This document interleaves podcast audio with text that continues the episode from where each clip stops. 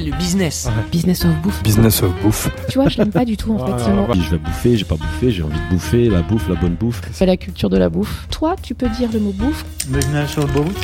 Dans le business of bouffe, c'est comme ça qu'on dit ici. Tout à fait. Je suis très contente de dire bouffe. Nous sommes Daniel et Philibert. Daniel est brésilien et vit à Paris depuis plus de 10 ans. Il est amateur de vin nature et adore cuisiner.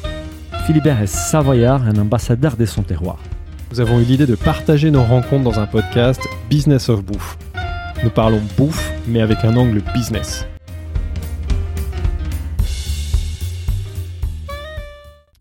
Bonjour, nous sommes aujourd'hui chez les Nouveaux Fromagers. Euh, je suis comme d'habitude avec mon associé et ambassadeur de la Savoie, Philibert. Bonjour Philibert. Bonjour Daniel.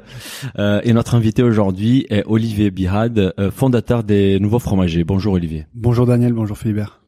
Euh, Aujourd'hui, c'est on est on est un peu détendu parce qu'en fait, avant de commencer, nous avons euh, Olivier nous a proposé de faire une dégustation de sa box de, de novembre. Donc, on a dégusté quatre fromages. Euh, on va en parler tout à l'heure. Et pour le remercier, on a aussi ramené une petite bouteille euh, des vins. Donc, on est vraiment détendu. Ça crée une très bonne ambiance. Voilà. Ça va faciliter la discussion. Et pour donner suite, très bon.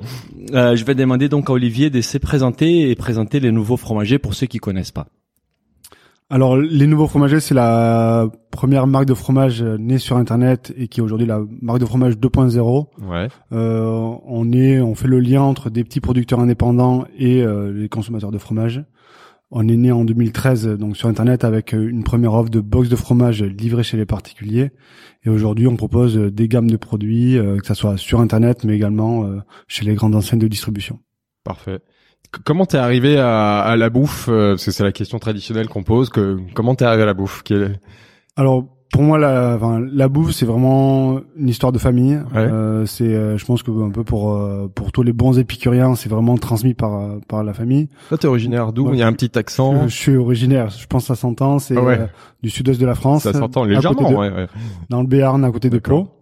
Euh, du coup, je viens d'une famille d'agriculteurs, euh, voilà, à côté de de Pau, à 20 km de Pau, à Vivin exactement. Ouais. famille de céréaliers euh, avec euh, voilà euh, deux grandes fermes familiales, une à, à Vivin, une à Aurillac, Ouais. avec des des familles qui sont à la fois céréaliers et après qui qui élèvent des, des canards, qui euh, qui font également tout leur pot également eux-mêmes, qui vendent euh, aux halles de pot. Donc en fait, on est une famille qui où forcément il y a beaucoup de bons repas, beaucoup de bons Ouais. produits. L'inspiration, elle vient de là, alors. Voilà, l'inspiration vient de là et après, au fur et à mesure, c'est juste euh, essayer de trouver euh, des choses dans lesquelles euh, j'ai envie de travailler, j'ai eu envie de, de m'accomplir, de, de m'épanouir. Et euh, après avoir euh, fait une école de commerce, euh, l'ESSEC, euh, après avoir Oui, parce que t'as pas, ouais, t'as pas commencé tout de suite euh, sur Ouais. les nouveaux fromagers. J'ai t'as pas commencé ouais. tout de suite sur les nouveaux fromagers. J'ai commencé à travailler dans le secteur d'internet, euh, Ouais. dans les paris sportifs, dans un groupe qui s'appelle Betclic. Ouais.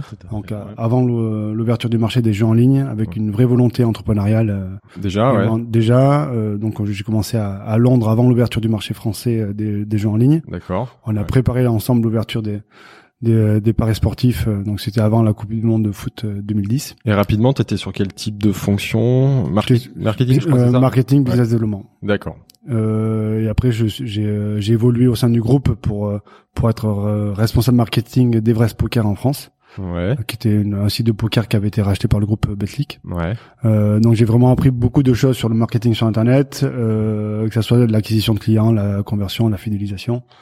J'ai fait un peu mes armes et au bout d'un moment, je me suis dit voilà, euh, reviens à un univers, un univers qui euh, qui te prend au trip, euh, qui te permettra d'évoluer euh, et, et être heureux en fait. Dans la... T'avais quel âge à ce moment-là? Ah, J'avais 29 ans. Ouais, crise de la trentaine un peu anticipée alors. euh, célibataire, a envie de me, Ouais. euh, me défoncer sur un projet qui faisait du sens pour moi et euh, et en fait. euh, Et alors comment c'est né cette histoire alors nouveaux et, cette histoire, elle est née avec euh, mon associé fondateur qui s'appelle Arthur, euh, qui était euh, coloc euh, avec moi à l'époque. Donc un Une- pote. Un pote, une grande coloc, un pote de l'ESSEC, euh, avec qui forcément je partageais de grands plateaux de fromage, des grands apéritifs à la à l'appart.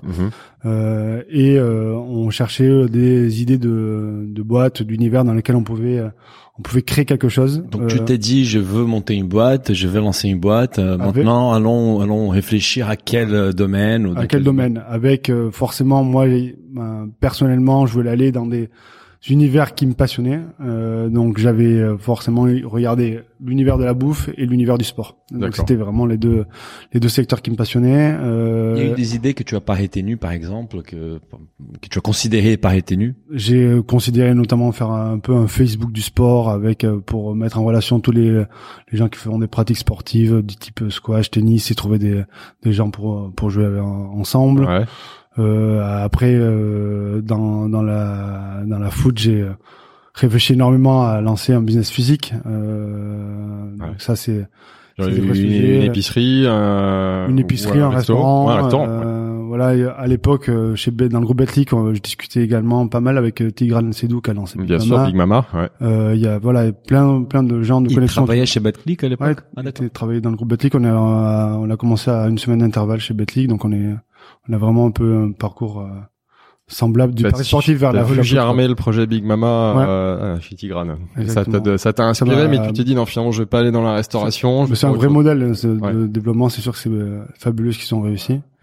Euh, et, euh, et du coup, à ce moment-là, moi, j'avais regardé dans, dans la food et j'avais vu que assez rapidement, enfin, c'est Arthur qui avait identifié ça, que dans le fromage, il y avait euh, il y avait un peu un vide euh, sur Internet. Ouais. Euh, et euh, à partir de ce moment-là, on a creusé ensemble avec Arthur euh, sur le fait est-ce qu'il y avait euh, aucun entrepreneur qui avait été assez fou pour lancer euh, quelque chose dans le fromage ou si y avait finalement ça avait pas, aucun il y avait sens pas du tout d'offre où c'est tu considérais que les offres étaient pas bien positionnées. Oui. Il y avait un acteur qui, Ouais. qui existait qui s'appelle fromage.com, Ouais. euh, qui est le Qui- premier acteur à avoir lancé un Qui site existe internet toujours ou pas qui existe toujours D'accord. Ouais. et qui euh, qui vend 95% de ses produits à l'international. D'accord. Joli nom de domaine en tout cas. Ouais, c'est euh, bah, vraiment lancé grâce à son nom de domaine. Ouais, c'est clair, ça aide. Et, euh, et du coup, euh, c'est sûr qu'il y avait aucune offre qui adressait bien le marché français, Ouais. Euh, qui euh, qui parlait des producteurs. Et ça parlait vraiment uniquement produits. Ça faisait pas ça, ça faisait pas le lien entre les producteurs et, les, et le consommateur euh, comme euh, une marque de euh, alimentaire doit le faire pour euh, dans, dans l'idée que j'en avais quoi. L'idée dès le début, c'est un, c'est une box, c'est un abonnement ou c'est de la distribution plus classique ouais. L'idée, c'est la distribution classique de fromage, euh, fromage de petits producteurs, euh, et euh, le, le produit d'appel euh, et la box, parce qu'en fait, euh, on était à l'époque, euh, du coup, en, en 2013, dans, en plein boom des box. Des, des box, ouais. Il y avait le petit ballon qui commençait En à faire un ouais. tabac. Euh, c'est quoi? C'est 2011, 12 ouais, 2011, 12, euh, avec euh, des, enfin, mais euh, Mhm. des bonnes premières communications à partir de 2012-2013. Mhm. Et euh, il y avait des acteurs dans, dans la foot qui commençaient à émerger, euh, comme Eat Your Box, euh, Ouais. qui a été racheté plus tard, Gastronomies également, qui est, un site qui a disparu. Ouais, a- on, va, on va en reparler tout à l'heure, mais c'est un, un modèle qui a, qui a évidemment explosé, même s'il a montré ses limites. Et je pense que là, on Exactement. voit l'essoufflement de ce modèle-là, et je pense que forcément, mais euh, sur ton mais du coup, c'est par Ouais. pure opportunité. Euh, on s'est dit voilà, s'il faut euh, pénétrer un le marché du fromage qui est assez complexe, il faut qu'on ait une offre différenciante au départ. Euh, il faut qu'on lance une offre qui fasse parler. Mhm. Et euh, la box de fromage euh, apparaissait clairement comme euh, un bon Pour produit. le coup, il y en avait pas du tout à l'époque. Il n'y en avait aucune. euh, dans sa Première box en ligne euh, de fromage. Exactement, ça me permettait, ça permettait de faire pas mal de RP euh, à ce moment-là. Et il y a aussi euh, un élément qui pousse en la faveur de la box en produit, premier produit, c'est euh, c'est euh, des enjeux financiers, de trésorerie, puisqu'en fait euh, c'est rare de trouver un produit pour lequel les les, euh, les clients vont payer bien avant euh, le moment de la réception de la première commande. Ouais, modèle assez vertueux à Et tu sécurises, et tu tes revenus en fait, parce que tu sais d'ici trois mois combien tu vas toucher, surtout si tu pars sur des abonnements avec un engagement, etc. Surtout après euh, avec euh, six ans d'historique, maintenant je, je vois à peu près en, euh, quels sont les les rythmes en fonction du trafic sur internet sur notre site. Mhm. J'arrive à imaginer un peu euh, ce que va être les, le niveau des prochaines commandes. Quoi. Donc dès le début, l'idée c'est inbox, mais tu disais aussi faire la distribution détail euh, à l'unité ou Non. non. Euh, c'est Au vraiment- début, c'était ouais. se dire on va tester un, un marché, on va tester l'appétence des gens à acheter euh, sur Du internet, fromage sur Ouais. du internet. fromage sur internet. Mhm. Euh, on va tester nos, nos conditionnements. Donc en fait, euh, ça c'était vraiment un vrai sujet puisque euh, comme il y avait personne qui, qui euh, livrait du fromage en, en France ou personne qui faisait ça sur des volumes importants, Ouais. Voilà, il y avait un vrai sujet là-dessus. Euh, il fallait savoir également, même personnellement, est-ce que c'est un, marché sur lequel j'allais me plaire. Euh, donc en fait, on s'est dit voilà, on, lançons ça, euh, voyons après derrière comment ça mord Est-ce que et après on saura en prenant un nom de un nom de marque qui est assez global euh, comment on doit se positionner par la suite. Ouais, donc pas forcément box dans la. C'est pour ça dans- qu'on s'est pas ouais. lancé comme euh, la box La box. euh, fromage ouais, ou- ok. Voilà. Comment Ouais, c'est la, la place pour pour évoluer avec d'autres business. Juste une question par rapport à cette euh, à l'origine en fait à la genèse du projet. Euh, on a on a on a lu une anecdote que vous avez remporté un prix les 100 euros lauréats parce que nous on a la prochaine question qui qui qui, qui vient c'est comment vous avez financé ces démarrages et nous avons vu donc vous avez remporté un, un, un prix le, le 101 projet. Ouais. Est-ce que tu pourrais nous parler parce qu'on a vu que c'était un événement organisé par Xavier Agnel, Grosjean, etc. Monsini. Est-ce que tu peux nous ex- expliquer un peu ces projets-là et ensuite parler un peu de comment vous avez financé la société Bah, c'était pile au lancement de euh, des nouveaux fromagers. Il y a une initiative qui s'est euh, qui s'est lancée par euh, bon, par ces trois grands business angels français Mhm. euh, pour pour donner euh, 30 000 euros à 101 projets euh, innovants. Donc, Ouais. il y avait un, Ça, c'était un en appel d'offres. C'était en quelle année C'était en 2013. 2013, donc c'est Ouais. l'année de votre lancement. ouais. C'est l'année du lancement. Euh, là, on était forcément à l'affût de tout euh, de tout financement. Moi, j'étais en train de discuter avec des banques et je voyais à quel point c'était compliqué de faire financer euh, de la trésorerie par euh, Par du des bancaire, banques ouais. sur euh, une start-up de fromage euh, qui est qui paraissait un truc euh, vraiment un peu ubuesque pour des banquiers. Donc il faut de l'écoute. ouais. Euh, Donc en fait, moi j'avais postulé euh, sur euh, un, un- un appel d'offres très simple euh, sur ce concours. J'avais été présélectionné pour faire un pitch d'une minute. euh, donc il y avait trois- 300 projets qui avaient été sélectionnés pour parler pendant une minute. Donc c'est le Ah, fameux euh, elevator speech d'une minute devant les trois, Devant les trois. les, les trois grands entrepreneurs. Donc, Ils l'ont fait qu'une année parce qu'à l'époque, je me rappelle, on en avait beaucoup entendu parler. Ils l'ont fait qu'en Ils l'ont 2013, je fait crois. qu'une année. Et on a Au beaucoup final, parlé, euh, ouais. Combien des boîtes euh, et puis 100 100 il y a boîtes? 300 100. boîtes et 100, 101 boîtes qui ont été retenues. Ils en ont retenu 100. 101, 101. ouais, 101. Et au final, je crois qu'il y a, comme euh, l'argent est arrivé sur les comptes euh, un an et demi plus tard ou un an plus tard, Ah quand même. Ah oui. rien, je crois qu'il y a que, enfin, une soixantaine de, de projets qui Projets ont, qui ont été ont financés. été financés, ouais. ouais. Et c'est 30 000 euros 30 au 000 capital. euros Là, c'est, Au capital, en obligation convertible. Ouais, mais c'est ça qu'on a trouvé un peu. Moi, j'étais surpris parce que quand on a vu qu'ils étaient euh, qu'ils étaient dans les capitales, donc euh, c'est pas quand même c'était pas du, du bénévolat. Ils, Ah ils achetaient des parts dans la boîte. En c'est fait. un investissement. C'est, euh, c'était un investissement et c'était surtout un- une superbe opération de communication pour eux. Oui. Euh, après, euh, enfin, faut pas oublier que, euh, voilà, c'était, non, c'était 25 000 euros. C'est Ouais. quand même, Ouais, ils ont c'est quand même ils intéressant. ont mis quoi. 2 En millions fait, cinq, nous, euh, c'est intéressant pour une marque, euh, pour une petite start-up, d'avoir, euh, voilà, nous, ça nous a aidé euh, à un moment donné où euh, les, voilà, les autres financements sont complexes à avoir. Oui, déjà, ça crée des fonds propres sur lesquels tu peux t'appuyer pour faire un relais. Ça donne aussi une caution, parce que j'imagine que quand tu dis, et même en storytelling, que tu as dans tes investisseurs Xavier Niel, euh, la Quentin Grandjean et Marty. Montini, ça doit aider.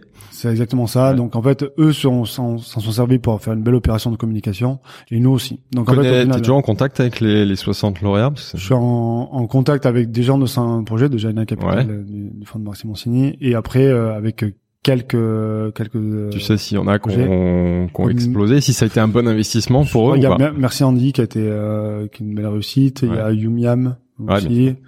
Ah, donc c'est Euh, intéressant. hein. il y a quelques- une qui cartonne et c'est un bon Là. investissement. ouais. Exactement. Bon après euh, il n'y a pas de licorne mais en tout cas il y a, bon, il y a quelques beaux acteurs. Mais toi, du coup, ça t'a aidé forcément d'avoir des actionnaires, parce que c'est des actionnaires, ils ont converti leur- leurs actions, donc c'est des actionnaires prestigieux dans ton. C'est des actionnaires prestigieux. Ouais. J'aurais aimé avoir plus de, de liens avec eux et Ouais. qui puissent m'aider un peu plus par la suite, qui un peu plus de suivi. Il y a, y a pas de compte, après, ouais, il y t'as a- pas d'échange avec le fonds, euh, aujourd'hui. pas, euh, tu j'ai- changes pas. Je pas d'échange euh, direct avec eux, non. Sans indiscrétion aujourd'hui, donc ils sont encore dans ton capital, hein, Ils c'est ça Ils capital, ça ouais. représente quoi Tu peux nous le dire représente euh, un peu moins de 3% du Un peu capital. moins de 3% quand même, d'accord. Euh, bah, je trouve ça, moi personnellement, je trouve ça légèrement dommage parce qu'en fait, ils prennent des parts un peu partout et finalement derrière, il n'y a pas un suivi stratégique, il n'y a pas d'apport intelligent euh, ou ça reste une opération financière qui. Après, euh, quand il y a une levée de fonds, euh, il, même, enfin, il laisse. euh, enfin, moi, j'ai pu discuter facilement avec des gens de Jaina Capital, par exemple, Ouais. pour euh, euh, pour des levées de fonds futures. Après, euh, on a des contacts privilégiés. Après, forcément, euh, il n'y a pas de garantie d'investissement plus tard. Ouais. Euh, faut trouver juste, euh, enfin, se- faut se servir de de de ce type de, de financement euh, pour notre histoire. Après, c'est sûr que c'est pas du bénévolat, c'est Oui, bien sûr. et ils ont. euh, C'est moi, l'investissement. au- au départ, je pensais que c'était une subvention. Forcément, j'étais un peu déçu, mais euh, ils m'ont pas mis le, Ils sous la gorge pour que je puisse signer. quoi. Voilà, En fait, ils sont connus pour être des investisseurs, Ouais. ils ont investi, ça t'a donné un coup de pouce. Toi, globalement, donc ils ont, un peu- tu m'as dit 25 000, 30 000 euros, et mais globalement, et, mais au total, toi, t'as fait à ce moment-là ta première levée de fonds de 300 000 euros, c'est ça? Ouais. Non, c'était plus tard la levée, C'est non un- C'était pas un peu plus tard. Ah non, ça c'est la Euh, toute première, au, ça. au tout début, en fait, Ah, 2013, euh, j'ai pardon, ouais, euh, j'ai fait un, un emprunt bancaire euh, de 30 000 euros. Euh, là, j'avais fait le tour de toutes les banques euh, et euh, sans euh, une personne sans réseau, euh, ben, j'ai- en fait, euh, pour proposer un projet qui était quand même assez nouveau, enfin complètement nouveau sur euh, euh, sur les ben, sur internet. Ouais. C'était vraiment très complexe à financer. Ouais. J'ai trouvé une seule banque, la BNP, qui m'a soutenu là-dessus, euh, qui a une très belle approche auprès des entrepreneurs. Euh, et, euh, et après, ça m'a permis moi de débloquer à la fois des prêts d'honneur euh, et ça m'a permis aussi d'avoir de débloquer du coup euh, ce financement complémentaire avec 101 projets Avec- sur un projet. Donc là, au, au total, Ça- t'as ça t'as réuni combien à 65 000 euros 65 000 et ça m'a permis de tenir de, euh, pratiquement euh, trois ans sur le Ah bah, lancement du projet. ça Raconte- permet- ouais. Et raconte-nous ces démarrages. Donc en fait, bon, tu, tu as financé, euh, tu, tu as trouvé du financement pour ces démarrages. Ensuite, tu as l'idée de la box. Tu vas voir les producteurs, je suppose. Tu, tu fais les choix de, des fromages que tu vas proposer à tes consommateurs. En parallèle, tu dois créer un site et tu dois commencer à faire de l'acquisition. Comment c'était ses débuts? Alors le, le point de départ, c'est se dire, moi je suis nouveau dans l'univers du fromage, euh, j'ai envie de, de me mettre à fond dedans. euh, il faut que je fasse une formation, il faut que j'apprenne le métier, il faut que je me rapproche des producteurs, il faut que je me rapproche des, euh, des grossistes, il faut que je comprenne l'univers. Et voilà, c'est, euh, je m'y mets à fond. euh, je fais une formation auprès de la, de l'IFOPCA, qui est l'institut de formation de, de commerce Oui. de proximité et d'alimentation. Très bonne Ouais. formation. D'ailleurs, on les, on les salue s'ils nous écoutent. J'ai eu la chance de suivre cette formation. Tu as suivi cette formation voilà, quand pour projet, je savais pas. pareil. Et, et du coup, voilà, c'est une formation dispensée par un meilleur ouvrier de France dans le fromage. euh, C'est le CQP, hein, c'est ça le CQP, Ouais, exactement. d'accord. Donc euh, Gérard Petit, Mm. Gérard Petit, ouais. qui, qui, qui, euh, permet d'inspirer à la fois euh, tous euh, les gens qui sont en reconversion comme moi. Et T'as la formation longue, hein, c'est c'est le CQP d'un an ou c'est la Non, formation, la euh, formation accélérée. Ah, c'est la formation accélérée, d'accord. qui permet d'avoir quand même euh, un bon euh, regard d'ensemble de, de la profession, euh, qui permet d'aller euh, un peu à Rungis, de connaître un peu les Ouais, ça te donne Euh, la culture générale, ça te sensibilise sur les problématiques d'hygiène, de découpe du métier, la Ça- et ça- présentation des produits. Voilà, Mm. et ça permet d'avoir euh, des bons premiers contacts. Ouais. Euh, moi, après, en fait, je, je me documentais tellement dans l'univers du fromage que ça, ça me permettait, voilà, ça me, ça accompagnait toute une phase de réflexion sur l'univers. Et euh, Justement, les produits, c'est les producteurs dont on parle là. com- Comment t'as rencontré les premiers producteurs? Grâce à cette formation, Gérard Petit, Ringis, ou t'es allé démarcher des producteurs directement? Non, je suis allé directement à Rungis. Ouais, c'était- t'as Je commencé suis allé par Ringis. directement à ouais. Rungis. Je suis allé voir tous les grossistes de Rungis. Ouais. Euh, en, j'étais, euh, euh, je leur ai euh, annoncé que je voulais lancer un bar à fromage parce que je voulais pas griller mon idée de box de fromage. Ouais. Euh, et euh, je voulais voir un peu qui euh, voulait travailler avec des acteurs un peu innovants dans le fromage. Ouais. Et euh, T'as qu'est-ce t'as été déçu ou pas non, j'ai trouvé que tous les grossistes Ils ont, ils ont tous très bien réagi. Ouais, Ouais, enfin, ils ont pas tous très bien réagi, mais ils m'ont tous ouvert les portes de leur bureau, de leur cave quand ils en avaient. Quand tu leur as dit que c'était une offre de box en ligne, ils, Mais en ils ont fait, réagi il- comment? Il y en a un qui était euh, qui m'a ouvert son carnet d'adresse, qui m'a ouvert euh, euh, ben, ses caves avec qui j'ai énormément discuté, qui s'appelle Yves euh, Ouais. d'AMF Odéon.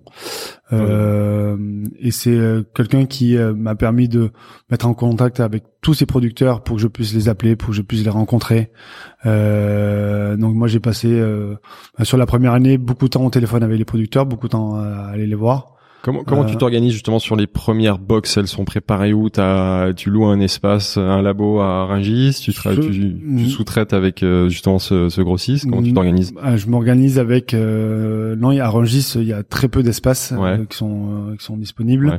Moi, je m'organise avec la Maison Basque de Paris. Ah d'accord. Donc en fait, avec qui euh, moi j'ai des liens puisque je joue au rugby à l'équipe des Basques de Paris à Paris. D'accord. Euh, Il y a un foyer avec une cuisine professionnelle euh, pour accueillir des grands chefs basques qui viennent de temps en temps. D'accord. Euh, et euh, donc ils me mettent à disposition Le- la le- cuisine. le lab- enfin ouais, la cuisine. la ouais. cuisine. C'est la- atypique comme labo quand même.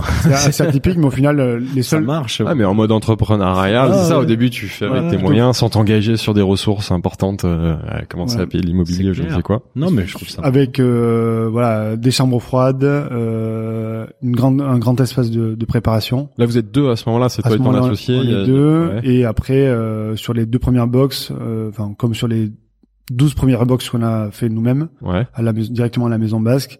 On faisait avec nos petites mains et euh, mes potes qui venaient nous aider euh, pour nous prêter main forte. quoi. Ouais, donc pendant la première année, c'est vous deux et des potes Ouais. et du enfin du Et, bricolage euh, pour tester le modèle. euh, Parce que euh, à ce moment-là, ben, moi à la fois je rencontrais des producteurs, mais j'essayais de trouver quels étaient les intervenants dans l'univers du fromage Ouais. qui pouvaient m'aider à, à exécuter, en fait, à, à préparer, à découper. Et en fait, euh, il y a très peu d'acteurs euh, qui peuvent nous aider, surtout quand à, à moins de faire une, une très très belle taille. Quoi.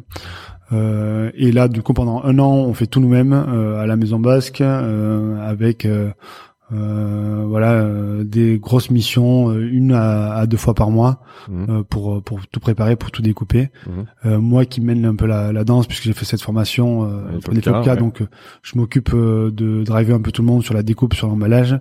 Euh, et après voilà jusqu'à ce que la poste arrive euh, et on, on se lance un peu comme ça en, et le, le reste euh, enfin on sait très bien que ça va être provisoire euh, on sait très bien que c'est un modèle vraiment euh, de départ et, euh, et on attend juste de euh, qu'un logisticien qu'un- qu'une personne un peu plus euh, affirmée puisse vous nous- aider à organiser. puisse trouver l'intérêt de nous accompagner et Tu, tu ça- vends, ah, pardon. Vas-y, vas-y. vas-y. Tu, tu vends combien de box euh, la première année?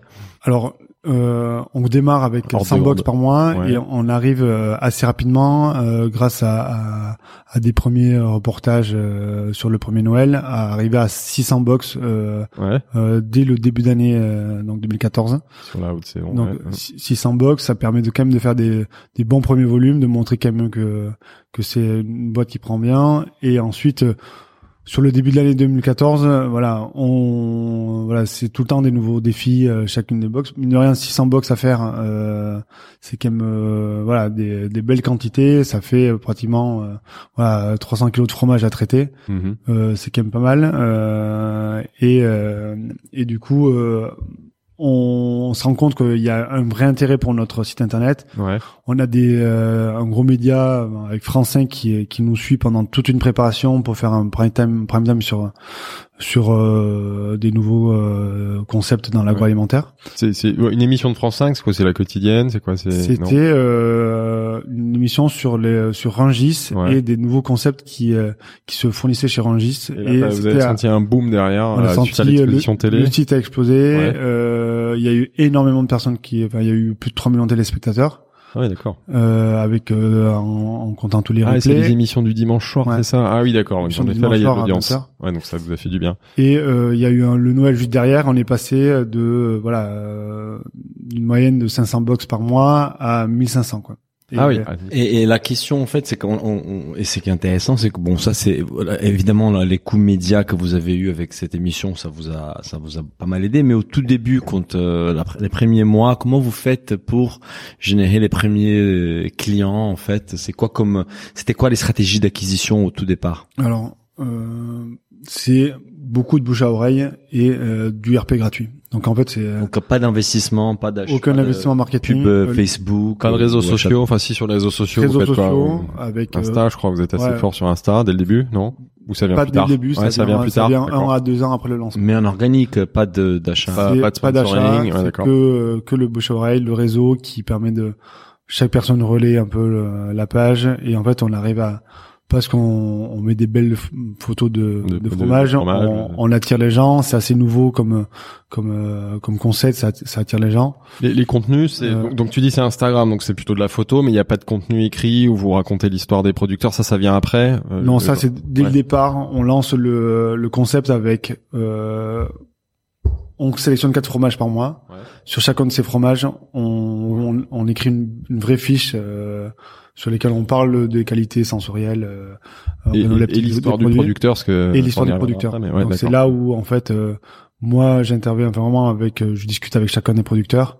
Euh, j'essaie de les rencontrer, j'essaie de, de de bien expliquer plus leur démarche que que expliquer en détail euh, leur cahier des charges, enfin leur leur, fa- leur, euh, savoir-faire de fabrication. J'essaie vraiment de m'intéresser à chaque fois sur les histoires des producteurs, au, au pourquoi, aux histoires familiales, pourquoi pourquoi ils fabriquent le, euh, les, les produits, qu'est-ce qui les intéresse dans leur métier, et, et c'est ça qui plaît un peu euh, à tous nos clients qui euh, qui consomment nos produits, c'est qu'ils ont vraiment l'histoire de de la philosophie du producteur. Ouais. euh, derrière chacun des produits. Donc ça, c'est euh, dès le départ, euh, nous on est là pour vendre des produits et raconter les produits. Et, Et dans les concepts, il y avait de, je sais pas si vous faites ça de, de façon euh, sur internet ou s'il y avait des petites flyers euh, à l'intérieur des box qui, c'est ça en fait, qui racontaient. euh, Bah là, euh, par exemple, on a la box de novembre et et il y a euh, devant nous, il y a forcément il y a un livret euh, qui est dans chacune des boxes, euh, on regarde ouais en direct voir si on trouve. qui est sans doute juste à côté. Et en fait, c'est la petite, et en fait- c'est une petite pancarte qui explique un peu euh, les, les- qui explique euh, euh, le, le produit. Euh, Il y a un petit encart sur le producteur. Il y a même des fiches recettes euh, qui vont, euh, qui peuvent être euh, faites à partir des, des fromages qui sont proposés euh, chaque mois. D'accord.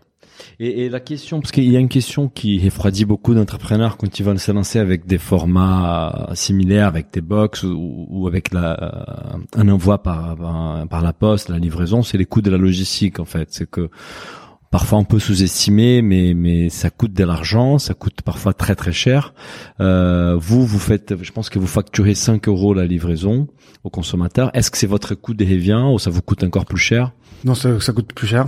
Euh, la logistique, c'est toujours un coût qu'on sous-estime Mhm. et euh, en fait, on, surtout, on surestime nos, nos facultés à, à le voir diminuer. Donc en fait, on se dit d'entrée, voilà, dès que je vais faire un peu de volume, je vais négocier avec la Poste, je vais réussir à négocier des, des bons tarifs. Sauf qu'il faut faire de sacrés volumes pour pouvoir Sauf- vraiment négocier. Voilà, Euh, ouais. exactement. Tout le monde n'est pas à vente privée ou Voilà, Amazon. Et en fait, euh, aujourd'hui, dire euh, même à la Poste qu'on fait 10 000 euh, colis par mois, ils sont Ce sera toujours un petit acteur pour eux, ouais, c'est ça. ça. restera un petit acteur et euh, donc il y a des tranches euh, et euh, les paliers pour euh, pour avoir vraiment pour pour euh, acheter à la poste euh, 5 euros hors taxe la livraison ben, il faut faut réussir à faire euh, je sais pas mais au moins 50 000 colis par mois quoi Ouais. Et euh, donc aujourd'hui on en est La barrière. Vous êtes quel volume aujourd'hui d'envoi euh, Ben, pour avoir une idée euh, aujourd'hui on fait autour de enfin autour de 5 000 colis par mois D'accord. et euh, et sur 5 000 colis par mois Ça vous revient à combien les colis ben, en fait on est à 6 euros euh, D'accord. 6 euros 50 enfin Donc vous financez une partie de ces coûts parce que vous chargez 5 euros au Sur une box que vous vendez en moyenne. J'ai vu que le prix d'entrée c'est 19,90€, mais ça c'est si on s'engage 12 mois. mais exactement Sinon c'est, je crois, c'est 25 euros, c'est ça? Ouais. donc c'est que 6 euros sur un prix à 25 Après, plus, plus plus, la- plus la 5 euros de livraison. livraison. plus les 5 facture euros. Ah oui, ah, quand même, ah oui, donc, donc ouais. Mais ils financent quand même 1,50€. On finance, euh, voilà. 1,50€ qui qui reste vient, financé. qui vient bouffer ta marge. Ça a bien bouffé la marge. Euh, un coût qu'on sous-estime également au départ, c'est la logistique, la préparation des box, euh, parce que tout simplement parce qu'on fait nous-mêmes au début et euh, et que au bout d'un moment, euh, on se rend compte qu'on peut pas faire nous-mêmes toutes les box. Euh, Préparation des box, c'est-à-dire que tu reçois des fromages, des pièces entières que tu découpes. Découpes. hein, forcément, tu découpes, tu emballes et que tu mets en et box. après, on met en box. Donc en fait, il faut à la fois monter le carton, euh, pré- euh, disposer tous les produits dans un carton. Il faut, nous dans notre cas, stocker euh, des gels réfrigérants qui sont mis à l'intérieur de, de chacune des box dans des chambres froides négatives, donc à, à moins 20 degrés. Ouais. Il faut pouvoir stocker tous les fromages euh, entre 0 et 4 degrés avec des salles de préparation qui sont entre 0 et 4 degrés. Euh, voilà, tout ça, en fait, euh, c'est un coût de logistique qui est pas qui est pas anodin. Euh, qu'au début on fait dans, de- dans des chambres froides en, en bricolant un petit peu, mais que assez rapidement, ben ça représente un vrai coût qu'on doit rajouter et qui vient forcément pénaliser la marge et, et, euh, et Ça- donc ça- on, on pourra en discuter un peu plus tard. Ça, ça, ça, ouais, ce que j'allais dire, c'est que ça doit certainement expliquer l'évolution du modèle. euh, Ça explique des que tes évolutions. marges, elles sont assez faibles sur l'activité euh, euh, Voilà. vente en ligne de box. Et ça explique à la fois que le marché euh, des box a du mal à, à Ouais. se développer, que ce soit pour nous ou, Ouais, euh, ou, global, euh, ouais. ou global. Dans l'alimentaire. dans l'alimentaire, euh, pour des produits qui ont besoin de chambre Ouais. froide. hein. Toi, la que- livraison, tu passes par Chronofresh, c'est une livraison au frais ou au contraire, vu que Non. t'as des pains de glace, tu C'est peux en passer-. Voilà, donc encore ça reste raisonnable, même si c'est toujours cher. Mais si c'était, si tu passais par Chronofresh, ce serait encore plus cher, et sur une box à 19 pratiquement euros. deux fois plus, euh, deux fois sur plus une cher. box en- à 19 euros, ça marcherait pas du tout. Et tes consommateurs, ils sont à Paris ou ils sont plutôt en région euh Alors les consommateurs étaient à Paris euh, sur euh, les deux trois premiers mois d'activité puisque Ouais. nous on avait tout notre réseau parisien Ouais. et au final euh, le vrai besoin il est en province donc Ouais. en fait euh, le besoin c'est pour les gens qui ont envie de de trouver des produits qui se voient pas forcément dans leur circuit de consommation traditionnel Ouais. euh, et c'est du coup en fait on se retrouve sur des provinces un peu reculées euh, Et quand euh, voilà, euh, c'est pas forcément à Bordeaux, à Toulouse, c'est plutôt euh, même pas à Pau, c'est à 20 km de Pau qu'on qu'on a les clients quoi. C'est euh, Ça, c'est une observation qui est assez générale. Euh, J'ai travaillé l'année dernière pour le groupe euh, Webedia sur justement des sujets de box alimentaire. Et souvent, les créateurs lancent des box de, ce type-là avec une offre très sympa, très sexy, en se disant ça va s'adresser à un public citadin parisien de 20 à 30 ans. Et en fait, on se rend compte que ça marche beaucoup plus sur un profil euh, plus de province, un peu plus senior Mm. euh, et plus rural. Ouais. et ça montre que il faut, aussi, ouais. il faut avoir une communication très éclectique pour parler à tout le monde parce qu'en fait au final Il faut pas en Le- faire un produit trop citadin, trop branché si parisien. on, par si on commence à faire un produit très bobo parisien. Mm. euh, ça marche pas. Euh, et si on a une communication comme ça, ça fonctionne pas. Et moi, j'avais cette crainte d'entrée de, de faire un produit très Trop élitiste. trop bobo. Ouais. Et c'est pour ça que moi, je me mets très peu en avant sur le site. Je voulais pas que ça soit le Michel Augustin bis euh, des, Ouais. des deux mecs qui font euh, euh, le Tour de France des producteurs et qui, au final, euh, vont en voir euh, Ouais. deux ou trois par an. Ouais. je, je voulais vraiment pas ça. Je voulais mettre en avant les producteurs. Je voulais mettre en avant le produit. Et c'est pour ça qu'on est un produit, un- une marque qui parle des produits et des producteurs, mais qui se met pas trop en avant euh, Ouais. euh, sur. euh, Et du coup, ça a marché auprès d'un public euh, plus pro, enfin voilà, national, euh, plus national. Ouais, et, euh, et après euh, ce qui ce qui fonctionne très bien sur la box c'est l'offre cadeau. Donc je pense qu'on on va pas mal en discuter. C'est c'est là là où on a des gros booms c'est l'offre cadeau. Où il y a des gens voilà, souvent très parisiens qui entendent parler de de ce concept qui nous ont vu sur beaucoup d'événements puisqu'on essaie de faire pas mal d'événements de proximité que ça soit en entreprise dans des salons euh, on a fait le salon de l'agriculture le on a fait euh, beaucoup de de Vous avez halles fait un salon de l'agriculture. Ah, je crois que vous avez gagné un concours, c'est ça, Ouais. qui vous a donné accès à un stand un, au salon de un stand au l'agriculture. salon de l'agriculture. Donc en fait, Ouais. on a voilà, Super visibilité, ça. Très belle visibilité. Des centaines de milliers de personnes en, en semaine. Ouais. et surtout une clientèle euh, vraiment parfaite pour nous. quoi. Ouais. Euh, et, euh, et du coup, ça, on a beaucoup de cadeaux qui sont faits par euh, des Parisiens à des à des parents, de la famille, on des offre une box pour quelqu'un d'autre. C'est une box ou c'est un abonnement euh, de C'est un abonnement. C'est le- un abonnement, donc c'est Ouais. sur la durée. ouais. Ok. Et aujourd'hui, ben, je pense que c'est un peu la même chose pour toutes les box. Les offres qui fonctionnent le mieux, c'est les abonnements 3 mois et 6 mois. Et c'est euh, c'est en gros le 80% de notre offre, c'est c'est vraiment là-dessus. quoi. La durée, donc, elle est courte des abonnements, en fait. Elle est assez courte. Euh, en moyenne, on est euh, sur un client qui dure euh, 5 mois environ chez le nouveau fromager. De vie. Euh, et c'est un peu le cycle assez régulier de, des gens qui veulent au bout d'un moment toucher, enfin, faire leurs achats ou goûter à autre chose. Quoi. Et en fait, donc, je pense que euh, en voyant ça, vous voyez que quand même il y a des limites par rapport au, au modèle de la box. Et vous, vous, à un moment donné, parce qu'on va y arriver, c'est que vous faites un espèce de pivot euh, vers l'offline. Quand est-ce que vous vous êtes dit, ok, il faut, il faut changer le modèle, euh, l'abonnement, c'est compliqué. euh. Alors, on fait le pivot au moment, enfin, très rapidement après notre première levée de fonds. Euh, En 2016. en, en 2016. Ouais. Moi, je me rends compte. On fait deux ans de box euh, comme ça. Mm. Les business, il, y a une croissance, mais elle est pas. Là, il y, a une, il y a une croissance qui nous permet de, de lever 300 000 euros en montrant, en, en expliquant qu'on a bien grossi sur, la- le marché de la boxe. Quoi. Ouais. On peut à la fois euh, se diversifier euh, vers l'int- l'international en proposant ces mêmes types de box à l'étranger. On peut proposer d'autres euh, offres sur Internet et après on peut proposer euh, nos offres à des distributeurs. Donc on avait été approché par Franprix à ce moment-là. Donc en fait, on, on dit voilà, il y a plusieurs pistes de développement. On va un peu tester tout ça. Euh, pour la première fois, on va avoir des fonds qu'on va pouvoir investir en marketing euh, Mhm. pour essayer d'aller un peu plus loin sur la box et voir si en mettant un peu de budget marketing, on va pouvoir euh, euh, euh, bah, euh, À ce- à ce ré- moment-là, recruter des clients. Marketing digital ou déjà offline marketing digital. Digital, donc c'est pour euh, creuser encore le modèle online. creuser un peu le modèle. Euh, on a fait quelques investissements offline sur des magazines euh, Ouais, de, de food. Ouais. Euh, et en fait, ça a été euh, assez peu fructueux. Euh, on s'est rendu compte qu'en fait, les clients qu'on recrutait, ils nous coûtaient beaucoup trop cher. Ouais, des Et coûts d'acquisition très élevés et Ouais, pas d'acquisition très élevés et vu que la marge sur la box, elle était vraiment faible, de l'ordre de 20% euh, grand maximum. En fait, on, on se retrouvait euh, pas capable de, de rentabiliser nos, les clients Mhm. qu'on recrutait. Donc assez vite, on s'est dit bon, en L'avenir fait, est pas dans la box. L'avenir est pas dans la box.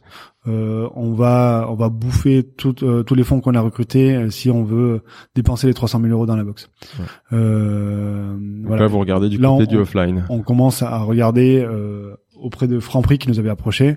Ils, vous ont approché euh, comme ça organiquement ou c'est parce qu'ils ont vu le- le- les modèles, ils ont vu ça émerger et ils trouvaient ça intéressant? C'est le, ils nous ont approché organiquement. C'est le catégorie manager, donc euh, à l'époque Christophe Alain, qui, Ouais. euh, que j'ai rencontré, qui m'a dit, euh, Ben, ça fait trois ans qu'on n'avait aucune innovation dans, dans notre rayon fromager, à part euh, le nouveau packaging du Caprice des Dieux. euh, Ouais. Voilà, donc c'est euh, c'est une vraie réflexion chez nous. Euh, Est-ce que on voit que tu es un acteur qui, est- qui émerge dans le fromage Est-ce que tu es capable de proposer quelque chose? Euh, Donc là, en fait, euh, Il parle de box à ce moment-là ou pas forcément? il parle, euh, il parle de Tout est ouvert. Tout est ouvert. Mais ça, ça colle avec une réflexion que vous aviez en interne ou c'est cette démarche-là qui vous a donné l'idée d'aller vers l'offline? Moi, j'avais d'entrée l'idée de devenir euh, la marque phare à terme dans l'univers du fromage artisanal. Donc ça, c'est depuis le départ, je suis convaincu qu'il y a la place pour un acteur euh, fort qui rassemble des producteurs indépendants, qui parle du produit, qui euh, qui fédère un peu des producteurs et des consommateurs de fromage. Donc j'ai cette immense conviction en me disant que le marché du fromage et de la consommation du fromage va évoluer.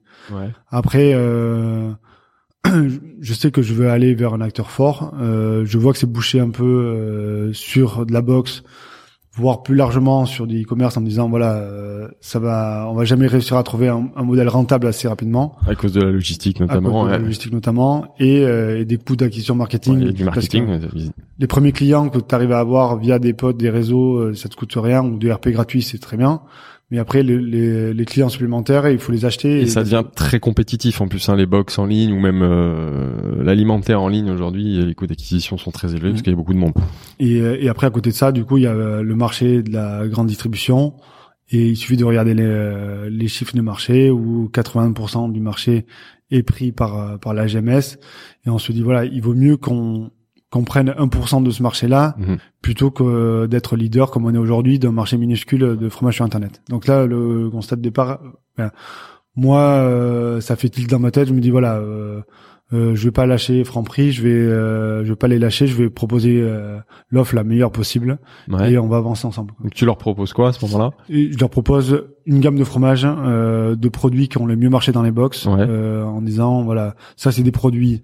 Vous avez des produits phares, vous avez des produits moins connus, euh, et là ensemble on va faire une, une gamme un peu en mode Michel Augustin du fromage, Et là, tu as une vraie crédibilité parce que tu t'appuies sur l'expérience des box que tu as vendues en ouais. en disant c'est des produits qui fonctionnent, c'est des produits euh, qui sont appuyés par une marque qui est un peu différente dans l'univers du fromage.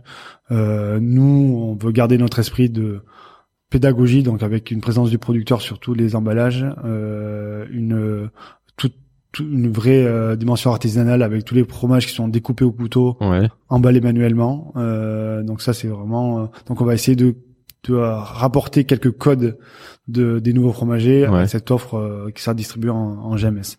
Et tu fais référence à, à- à- au marché du fromage en fait, et nous avons, euh, en préparant euh, la conversation avec toi, on a, on a vu des chiffres qui nous ont attiré beaucoup l'attention, bah, notamment la taille du marché du fromage en France des 18 milliards. Euh, je connaissais pas cette donnée, je trouve que c'est un, marché Énorme marché. ouais. énorme. Mais surtout, ce qui nous a frappé, c'est que 70% du marché est dans la main des cinq principales, euh, principaux acteurs et que la, les marques des, des- de la grande distribution représentent 50% du marché. Est-ce que tu peux nous donner ton avis par rapport à ça et, et- et quel rôle ça a joué dans ton stratégie? Ben, En fait, euh, le marché du fromage, forcément, il est phagocyté par les industriels. Il y a quelques acteurs qui sont des vrais mastodontes. Ouais, après, Lactalis, Sodial. euh, mm, Sodial, Savencia, Maître Laitier du Courdantin, Agrial. Ouais. Enfin, voilà, il y a, Ça c'est les cinq gros, donc c'est ça qui eux des- qui pèsent 70%. il y a des acteurs qui sont vraiment très importants et à côté de ça euh, voilà il y, a des petits enfin des petits enfin en tout cas jusqu'à euh, 80 millions d'euros de, chi- de chiffre d'affaires et en fait il y a, y a un vrai creux entre les deux puisqu'en fait euh, c'est très compliqué de créer une boîte euh, pérenne euh, de distribution de fromage en fait c'est c'est- et, euh, et toujours bon moment il y a des difficultés qui apparaissent un problème enfin un problème sanitaire qui euh, met en danger toute la, la- structure et après des, des groupes qui sont se retrouvent finalement ben, Tous les regroupements. voués au euh, rachat euh, chez un, un groupe mastodonte.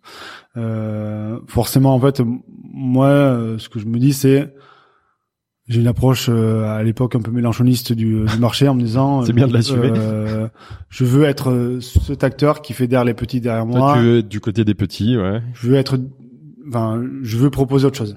Je veux proposer autre chose et et je me dis voilà, j'aurais réussi ma mission le jour où euh, j'arriverai à enquiquiner un peu les les, les gros. Quoi. Ouais. Et justement, ces petits derrière. qui sont finalement pas distribués dans la grande distribution, enfin de plus en plus, parce qu'il y a certaines enseignes comme euh, sur Système U aujourd'hui qui mettent en avant, donc qui travaillent en direct producteur en local. Donc toi, tu te donnes cette mission de dire je vais faire rentrer ces petits producteurs euh, dans la grande distribution. Je, Je- vais les aider. Je me dis, euh, ma mission, c'est plutôt de me dire, euh, je veux proposer l'offre de fromage que j'aurais envie d'acheter, euh, Ouais. moi, consommateur de fromage, et qui, qui veut euh, ré- régulièrement faire mes courses En chez Franprix, chez ouais, ouais. Monoprix. euh, Et, euh, et voilà, Mon- enfin ma première mission c'est celle-là. Après Voilà, derrière, la taille des producteurs avec qui tu travailles, c'est c'est ce que tu dis, c'est des petits producteurs, mais c'est pas non plus le le le, le, le le microscopique artisan. euh, Enfin, c'est pas le- l'alpagiste pour parler de ma région, par exemple, de- le, le producteur de, de, Beaufort chalet d'alpage euh, en montagne. Toi, tu travailles avec quelle typologie de producteurs alors euh, donner moi, un ordre de grandeur euh, de moi j'ai la volonté de travailler avec les plus petits possibles, euh, qui mais qui sont capables de me fournir Bien. des sé- des euh, des garanties sur le niveau au niveau sanitaire et au niveau logistique euh, approvisionnement en fait. Ouais. Voilà, c'est euh, c'est un peu ça. euh, euh, donc il faut qu'ils euh, moi quand je leur fournis les volumes, euh, qu'ils puissent me dire qu'ils qu'ils me suivent facilement là-dessus, qu'ils peuvent me suivre euh, de façon annuelle ou en tout cas sur quand même une bonne partie de l'année, euh, et que il n'y ait pas de problème de euh, de franco Ouais. ou de- qui sont trop contraignants pour nous. quoi. Ça, ça fait combien de producteurs? Ça représente combien de producteurs Aujourd'hui, en euh, il y a une bonne centaine de producteurs avec qui on peut travailler en France euh, très facilement. Quoi. Donc ça, c'était le cas avec la box, et c'est finalement les mêmes producteurs à qui tu vas adresser le, le projet euh, vente à l'unité euh, dans la grande En distribution. fait, ce qui est intéressant avec euh, la partie grande distribution, c'est que c'est c'est du récurrent et donc en fait c'est plus facile de travailler avec des producteurs un peu euh, euh, un peu plus petits Ouais. sur euh, la partie euh, bah, sur les contrats qu'on a avec euh, avec certaines enseignes de grande distribution puisque c'est du récurrent et euh, il est autant sur une box aujourd'hui quand on va demander ben, voilà une tome créeuse de Savoie on va on va peut-être demander des fois jusqu'à 400 kilos de produits Ouais. euh, ce qui est compliqué pour euh, un, un petit producteur de me fournir sur un mois donné et après plus avoir de mes nouvelles pendant Ouais. les six prochains mois. Alors que là, c'est Euh, beaucoup plus alors- récurrent. Alors que Enfin, c'est là, sur, euh, je peux m'engager avec euh, un producteur de Saint-Marcelin, un fermier, à, à lui prendre euh, 200, 300 pièces par semaine pendant euh, pendant les six prochains mois. Et lui, il peut programmer sa, sa production. Et ça, c'est c'est des ra- rapports relations beaucoup plus saines. Euh, et ça me permet, moi, du coup, sur euh, les produits que je propose aux enseignes, Mhm. de, de, de taper un peu plus petit, un peu plus euh, que que ce que je- des fois je, je peux proposer sur la box. Ouais. Où là, le volume fait qu'en fait, des fois, je suis obligé de de mettre de côté certains producteurs pour me concentrer sur des structures un peu plus grosses. Quoi. Mais euh, c'est important pour moi de garder euh, ben, des producteurs indépendants, des gens qui travaillent bien, euh, même si c'est des productions qui sont un peu plus grosses. Quoi. Il y a un cahier des charges. T'as fixé un cahier des charges. Euh, bon, je- c'est agri- agriculteur bio, pas du, non, pas forcément, j'imagine. Agriculteur bio, euh, non, même si on, en on a. va, on va lancer une, une vraie offre bio là dans les Ouais. dans les prochaines semaines. Tu Euh, peux nous parler du, du bio dans les fromages parce que c'est vrai que c'est c'est un sujet qui c'est c'est une des catégories où les bio n'a pas pris la dimension et on était avec Christophe euh, euh, Audouin de, de, de de Vache qui nous parlait effectivement de la démarche de De Vache par rapport aux producteurs des laits et du bio. Euh, dans les fromages, ça se passe comment? Je pense que c'est un peu la même la même bataille en fait. Alors c'est euh, c'est une petite bataille aujourd'hui en fait euh, le marché du bio dans le fromage euh, on est vraiment sur des très très petits volumes. On est une, mar- une offre fromage bio qui est pas très bien adressée aujourd'hui. Au final, on se retrouve avec même beaucoup d'acteurs industriels qui qui euh, qui euh, dominent et qui préemptent ce marché bio. Qui font du bio, ce qui est assez paradoxal. Euh, donc c'est-à-dire c'est pas forcément les meilleurs fromages Voilà. qu'on va retrouver en bio. ouais. Et on va se retrouver même avec euh, du Babybel bio. Ouais, voilà. Euh, voilà, c'est donc c'est sûr que c'est euh, donc moi euh, mon regard c'est qu'aujourd'hui en fait euh, je combats plutôt les, les a priori à la fois sur enfin sur les, les appellations, enfin sur le bio, sur les appellations, euh, les AOP, etc. Euh, moi la, la seule euh, appellation en tout cas euh, qui est garante un peu de qualité, c'est l'appellation fermière où là vraiment c'est vraiment des, des producteurs avec qui j'ai envie de m'engager. Tu travailles beaucoup avec des agriculteurs, euh, enfin en fermier justement? Ouais. J'essaie de travailler au maximum avec des, euh, des agriculteurs fermiers. Et là, par exemple, chez Monop, avec qui on travaille euh, de plus en plus, on a la moitié de nos produits qui sont des produits fermiers. Donc c'est sûr que c'est c'est génial parce que c'est des produits qu'on enfin, qu'on trouve Ou euh, plus difficilement en grande Un distribution. distribution. qu'on trouve pas du tout même. Ouais. Voilà. Et euh, Et aujourd'hui, ça pèse combien la, combien la grande distribution dans ton dans ton chiffre d'affaires? Alors on, on s'est développé progressivement et sur l'année 2019 ça va être deux tiers de notre chiffre d'affaires. hein. D'accord. Ah déjà, d'accord. Vous avez commencé en 2000. euh, On a commencé en 2016, hein, euh, 2016. avec Franprix et après euh, Donc ça c'est le euh, test. on euh, on- C'est là où vous avez la révélation, euh, c'est là où il faut aller. Au moment où d'ailleurs vous vous rendez compte que finalement l'activité online est moins rentable. Ok. Exactement. Mm. Euh, on se rend compte que ça, ça marche bien. On passe progressivement de 12 magasins à 20, à 30, à 40, à 50. Et en fait, on, on sent que les clients sont réceptifs, que les magasins sont réceptifs, que jeu- que l'offre est euh, uniquement composée de produits MDD, euh, de produits industriels et, euh, et après euh, des produits nouveaux fromagers quand il y en a quoi. Aujourd'hui vous travaillez Ouais. pour quelle centrale? Donc euh, donc Franprix, Franprix, euh, Monoprix, Monoprix, ouais. euh, ben, Monop Euh, ouais, voilà, c'est ouais. et euh, Carrefour. D'accord. et après, on a- deux, deux centrales. Et après, on a un contrat avec Amazon Prime. euh, Ouais. Ama- Ah, Amazon Prime, ça, ça on va de ouais. ça vite fait, mais vous ressentez donc votre présence euh, en, offline, donc dans la grande distribution, ça a un impact positif sur les ventes des box? Est-ce que vous êtes, vous avez une autorité plus forte aujourd'hui, ça vous permet de vendre plus des box? Ou Alors, pas forcément? pas forcément, parce qu'en fait, euh, les clients qui vont dans les magasins de proximité, euh, ils ont une telle facilité à acheter que ils ont plus de, fa- enfin, ils préfèrent Mm. aller faire leur choix euh, chez les Monop où ils voient pas mal de produits lignaux fromagers, Ouais. plutôt que recevoir une box par mois. Surtout qu'à Paris, euh, ben, la livraison alimentaire est assez complexe parce que euh, tout le monde n'a pas des gardiens, euh, Mm. les Ouais, boîtes aux lettres, elles sont livraison mi- sont- elles sont minuscules. euh, Et surtout les, les gardiens, il n'a pas une chambre froide pour euh, stocker Ouais. les et du fromages. coup, en fait, euh, du coup, le Prendre marché sa part et apprendre un fromage. Ouais, Exactement. Le marché parisien, euh, voilà, est pas forcément euh, idéal pour pour la livraison alimentaire.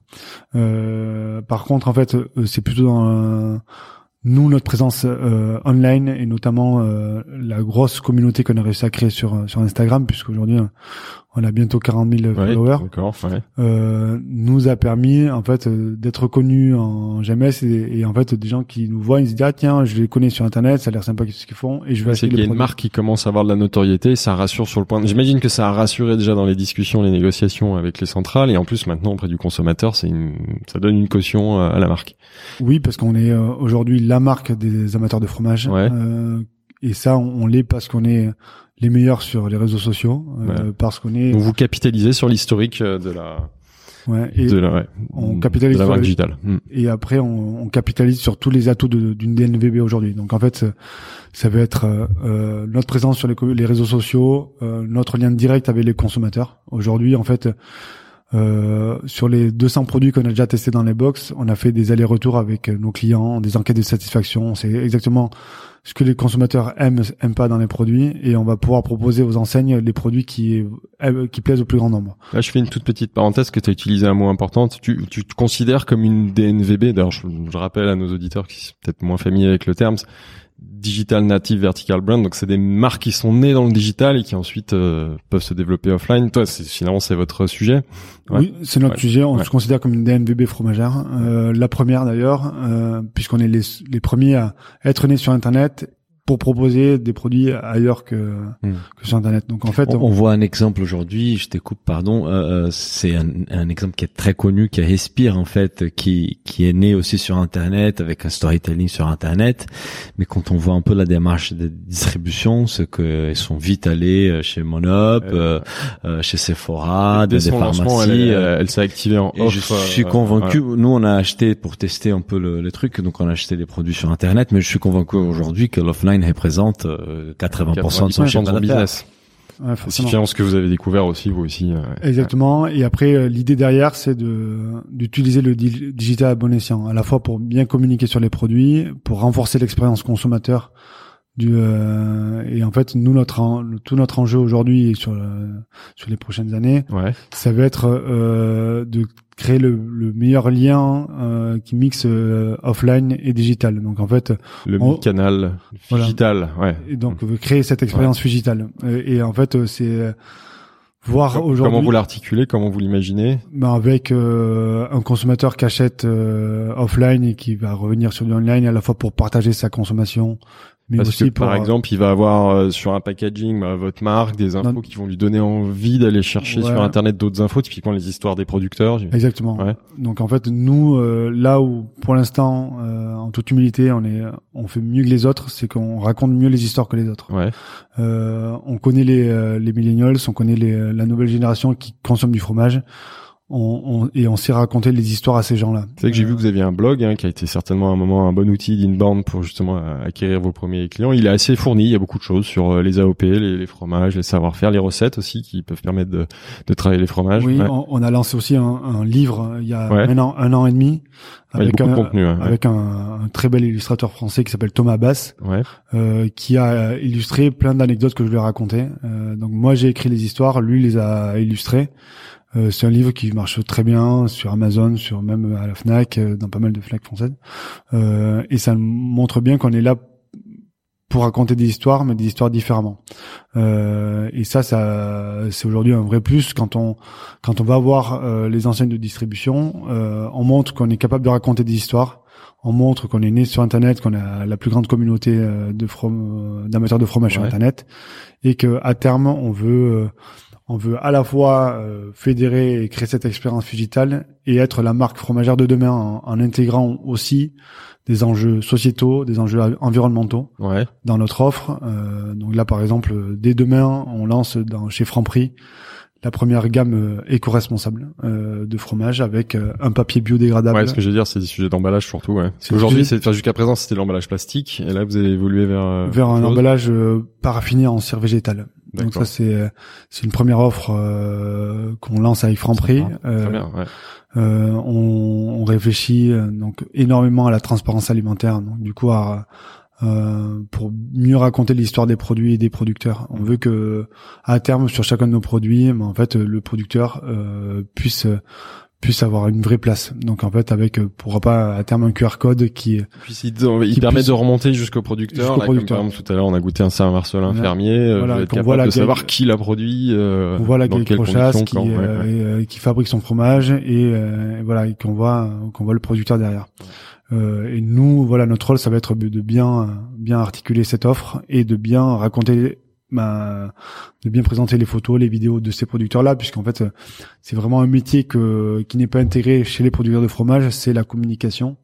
Ouais, faut les aider un peu à Euh, marketer leur savoir-faire, Bon, mais au sens noble, hein, je veux dire, euh, faire valoir et valoriser leur savoir-faire. faire valoir leur savoir-faire Ouais, euh, et euh, du coup en, en faisant ça à leur place puisqu'en fait euh, c'est pas du tout un métier qui euh, Ils ont pas le temps déjà, ils ont euh, ils Euh, moins les compétences forcément. et c'est un métier qui est mine de rien plutôt complexe. Donc en fait euh, voilà faire ça à leur place pour pouvoir créer ensemble euh, une offre un peu différente très transparente euh, très éco-responsable euh, et, et voilà essayer de voilà de rassembler un peu tous les producteurs qui veulent consommer différemment euh, là-dessus. C'est pour ça que euh, une marque comme vous avez cité comme les deux vaches mais en fait on, on regardait énormément ce qu'ils font parce Ouais, qu'en fait euh, ouais, on se retrouve dans pas mal de dans l'engagement. C'est clair. Mm.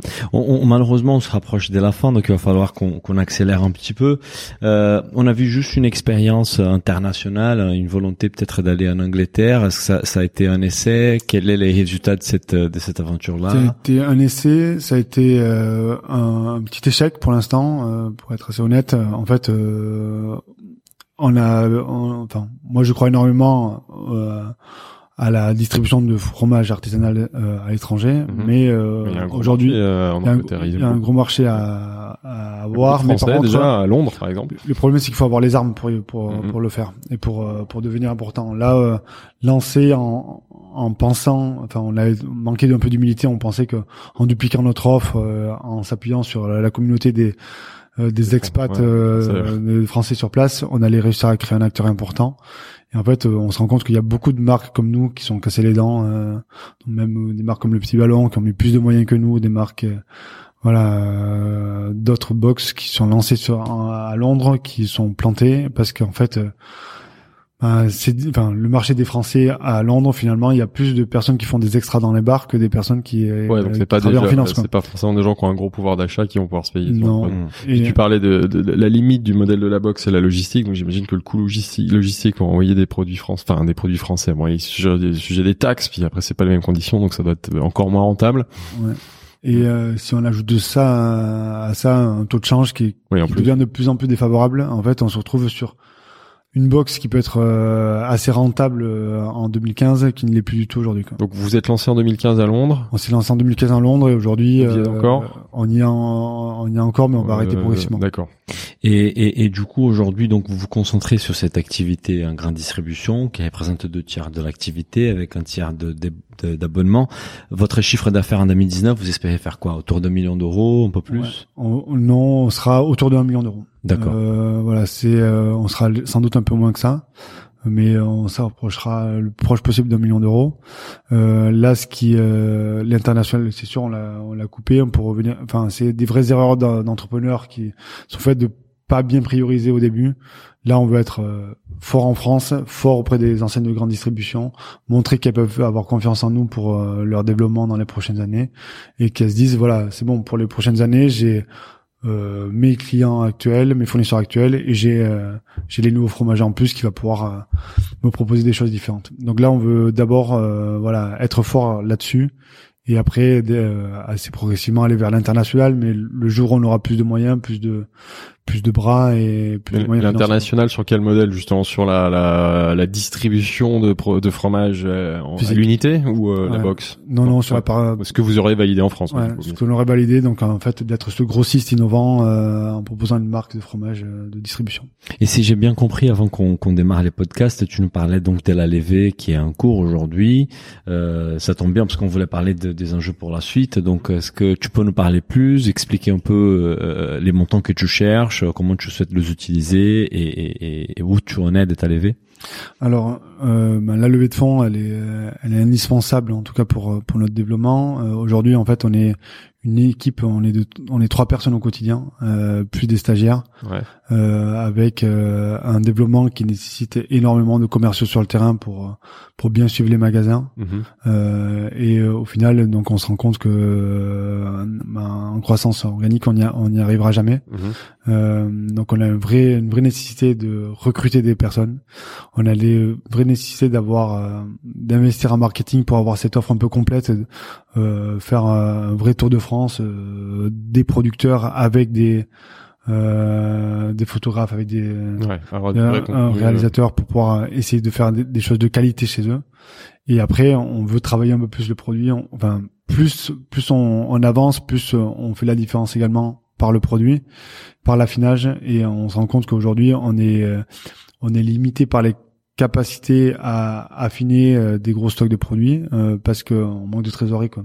Et aujourd'hui, par exemple, quand on veut proposer un Morbi affiné un peu plus que les autres euh, ou euh, qu'on veut affiner un maroilles un peu plus que les autres pour avoir une texture d'affina une texture de produit un peu plus un peu plus sympa ben en fait si on n'a pas euh, ben, quelques dizaines de milliers d'euros sur le compte euh, supplémentaire ben en fait euh, on va se retrouver à avoir un produit qui a le même affinage que les autres et voilà donc il y a des vrais enjeux de trésorerie euh, et tout ça nous amène à autour de 1 million d'euros qu'on recherche sur, pour pour investir dans les deux trois prochaines années quoi.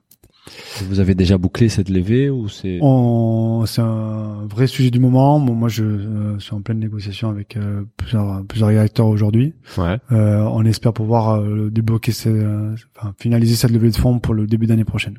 Donc s'il y a des potentiels investisseurs qui nous écoutent aujourd'hui, on va on va mettre ton email euh, dans l'article, donc ils vont pouvoir te contacter pour avoir plus d'informations si jamais ça les intéresse. Exactement. Merci beaucoup. À, à ce stade, tu cites des, ouais, ouais, c'est des fonds, des business angels. euh, Alors euh, Ouais. aujourd'hui, j'ai pas de certitude, ouais. euh, puisqu'en fait, euh, j'ai des gens vraiment très différents qui sont intéressés Ouais. par par les nouveaux fromagers.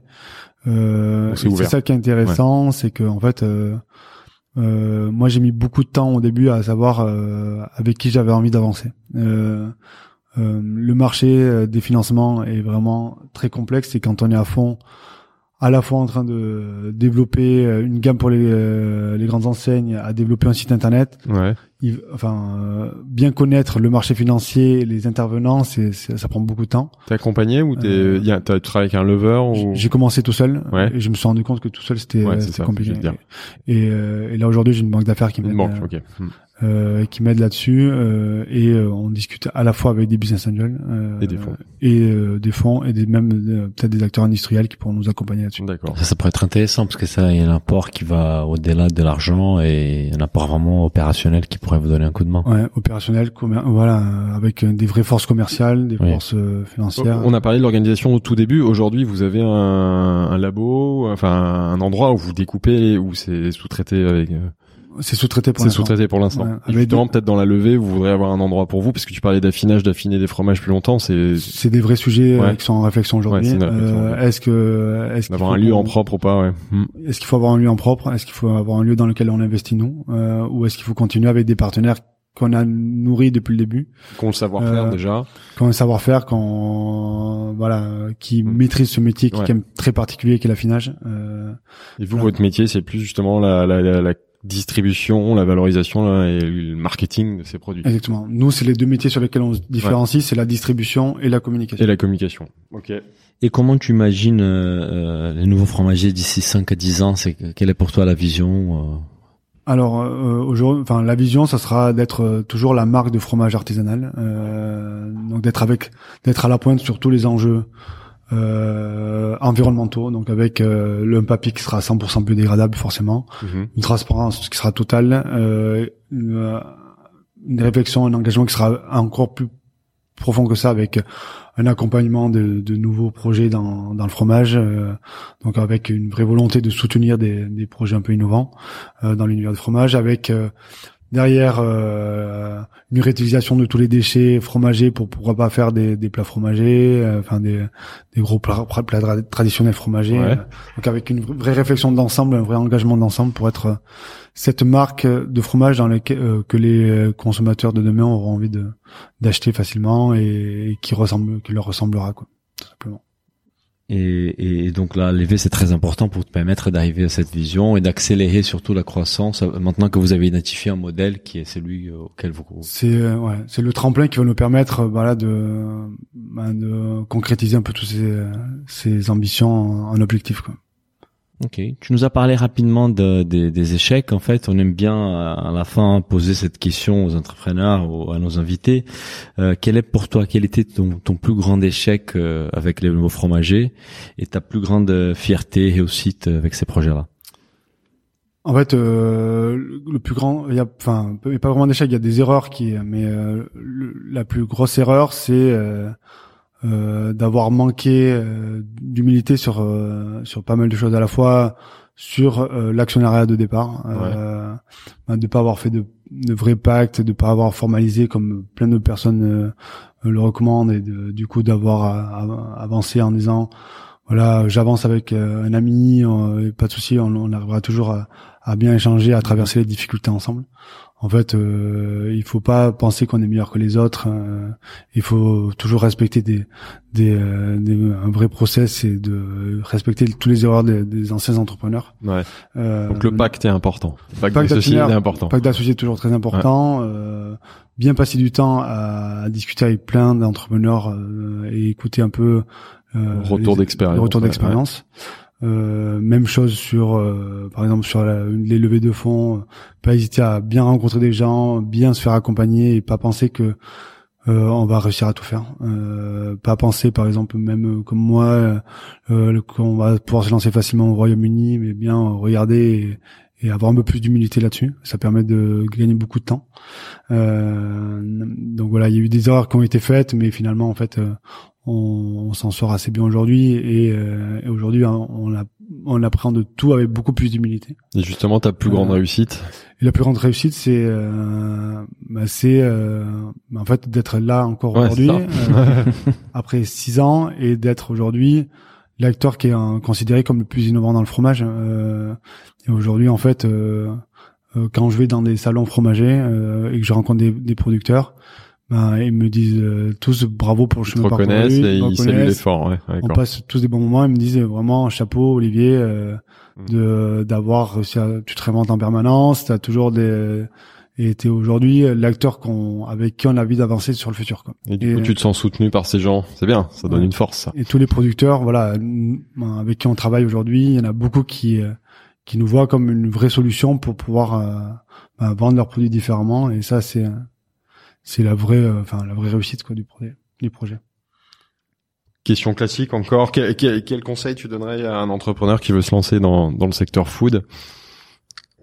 Ben, en fait, de de pas seulement écouter son cœur, parce qu'en fait, on est euh, on est tous euh, très passionnés, très engagés, euh, et de plus regarder les échecs que les réussites. En fait, on a en fait déjà quand on regarde sur le secteur alimentaire sur Internet, en food tech, il y a quand même beaucoup Il y a beaucoup d'échecs. énormément de monde. Ouais, du coup, ouais. Et il y a, en fait, Bah, un- ça appelle un beaucoup de monde, donc il y a forcément, plus il y a- d'échecs il y a de la casse, réussites, De toute ouais. façon, Ouais. ça fait partie, c'est la nature de. et bien regarder ce qu'il y a derrière les réussites en fait. Ouais. C'est surtout ça parce qu'en fait on voit beaucoup voilà des levées de fonds, euh, mais en fait euh, ben, bien aller creuser pour voir euh, ce qu'il y a derrière ces réussites là. Mhm. Euh, ou des fois des pseudo réussites euh, et en fait voilà euh, bien avant de se dire voilà ça me fait plaisir enfin vraiment ça fait cool je vais pouvoir lancer un bar je vais lancer un, une épicerie fine mais on, on pense pas toutes les galères qu'il y a derrière. Je confirme. et euh, et voilà. Et euh, moi le quotidien euh, de l'entrepreneur qui s'est lancé c'était euh, J'allais à Rungis à 4 heures du matin, euh, j'allais préparer mes box de fromage, euh, je finissais à 20 heures, euh, je faisais mon service client, mes réseaux sociaux, je Le soir. le soir, le lendemain, je, enfin voilà, je finissais à 1 heure du mat, je me redémarrais le, le lendemain pour faire des tournées auprès des boutiques partenaires. Je, en fait, j'avais euh, une vie ultra intense et moi, ce qui m'a fait tenir, c'est euh, le sport, un équilibre euh, de vie et euh, voilà une résilience qui est euh, qui est la, la plus grande force de l'entrepreneur. C'est euh, les gens qui se battent, euh, ils peuvent réussir des projets compliqués Mhm. et je trouve que dans la, la foot c'est vraiment plus compliqué qu'a- qu'ailleurs. Ouais. Donc en fait il faut vraiment euh, des vrais combattants euh, et voilà des vrais missionnaires parce que moi je suis porté par euh, par ma mission dans le fromage, euh, ma mission de défendre des producteurs, de défendre des gens euh, qui travaillent avec passion euh, et euh, si on n'est pas porté par ça, euh, ben On baisse je pense que c'est vraiment du mal. ouais, on baisse les bras beaucoup plus vite Mhm. Faut pas être porté par par par l'argent par euh, par la réussite sociale enfin sinon on s'arrête très vite Mhm. euh, c'est pas parce qu'il y a un, un post Facebook ou un, un reportage sur nous que euh, c'est réussi c'est vraiment euh, voilà Dans la durée. Euh, c'est dans la durée qu'on qu'on voit les les entrepreneurs qui peuvent durer quoi. Euh, et du coup, pour terminer, euh, on commence, on a toujours, on commence avec la question rituelle qui est pourquoi la bouffe, et on termine toujours avec un, bon plan bouffe, euh, euh, quelque chose que tu pourrais partager avec nos auditeurs à Paris ou ailleurs, euh, euh, soit un restaurant, un produit, une recette, quelque chose qui te parle au cœur? Alors, il y en a énormément. Moi, je, moi, je, ce que j'adore, c'est euh, faire, faire, faire mes, euh, mes courses. Bon, j'habite dans, dans le 17e à Paris. Ouais. Et euh, il y a une épicerie que, que j'adore, qui s'appelle Côte de Bœuf. Euh, Côte de Bœuf, ouais. Avec plein de produits euh, d'Aveyron, euh, bon, de la Ligo, de, de- très bon, très bon sourcing de fromage et Ouais. un très bon sourcing de viande également Ouais, en direct producteur. en direct Ouais, producteur. ouais, Euh, ouais, et là, ouais. c'est euh, c'est vraiment bon, un quartier avec beaucoup de, de propositions, mais euh, après il y a les, le marché des bâtiments dans lequel je vais Ouais. très régulièrement, mais sur euh, un bon plan, ouais, je pense que c'est une épicerie sur laquelle euh, euh, ça me tient à cœur de. Ah, je de connaissais pas, je vais Bah, on va aller, on va aller creuser, puis on mettra le lien euh, à la fin de l'épisode. Tout à justement. fait. Ouais. Bon, merci beaucoup pour ton temps, Olivier. C'était un plaisir de discuter avec toi. Merci, ravi de découvrir l'évolution d'une DNVB vers le modèle euh, offline. C'est Offline. très très très instructif. Merci. Voilà. Merci à vous. Au revoir. Merci. Si le podcast vous a plu, n'hésitez pas à le noter 5 étoiles sur votre appli et surtout partagez notre podcast autour de vous. Nous vous invitons également à vous inscrire à notre newsletter pour essayer voir les prochains épisodes. Pour cela, rendez-vous sur le site businessofbooth.com. À, À très bientôt.